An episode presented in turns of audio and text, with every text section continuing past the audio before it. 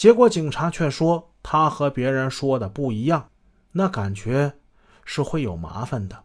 最后，李哲沉默了许久，只好说记不清楚了。多年以来，李哲一直认为，在这件事情上，他很对不起他小爸李文浩。经过了一通折腾，后来李哲的高考并没有发挥好，他从班上的前几名一下落到了二十几名，最后只考上了黑大黑龙江大学，学的是新闻与传媒。如今，他在北京一家很大的房地产网站上班，每天为客户提供各种房地产的资讯。第三，司法资源在绵长的审判中被无端的空耗。本来无罪的三个人在看守所里被关押了八年，这是司法资源的空耗。本来无罪的三人经过中院、高院五次审理。仍未走到终局，这也是司法资源的空耗。本来无罪的三个人，终有一天将会被宣判无罪，并当庭释放。巨额的国家赔偿也是一笔本来就不该支出的国家资源。回过头来，被冤枉的人回归了自由。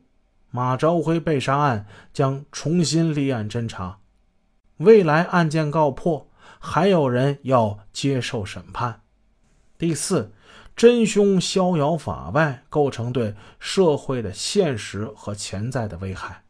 无辜的人身陷囹圄，有罪的人却逍遥法外，这是对社会公平以及司法公正最现实的损害。有罪的人未得到追诉，反而带着前科继续在社会上游荡。这是对社会的潜在危害。第五，当错案受害者重获自由，感受公平正义的时候，将会给凶案受害人带来额外的痛苦和刺激。终有那么一天，李文浩、李慧会被宣告无罪。当他们和亲人相拥而泣时，将会是受害人家属另一个痛苦经历的开始。当失去亲人的痛苦随着时光的流逝就要或已经被淡忘时，他们需要重拾往昔的记忆，重新回到那等待真凶落网的煎熬之中。本来他们的生活因为一次凶案而改变，这次他们的平静又要被一次宣判而打破。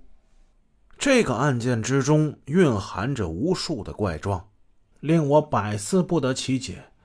我以为这只是一个个案，但最高人民法院研究室主任胡云腾的一篇文章令我吃惊。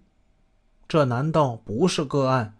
他对人民法院宣告无罪的现状做了如下描述：一些应当及时宣告无罪的案件，往往要拖上三年五载后宣告。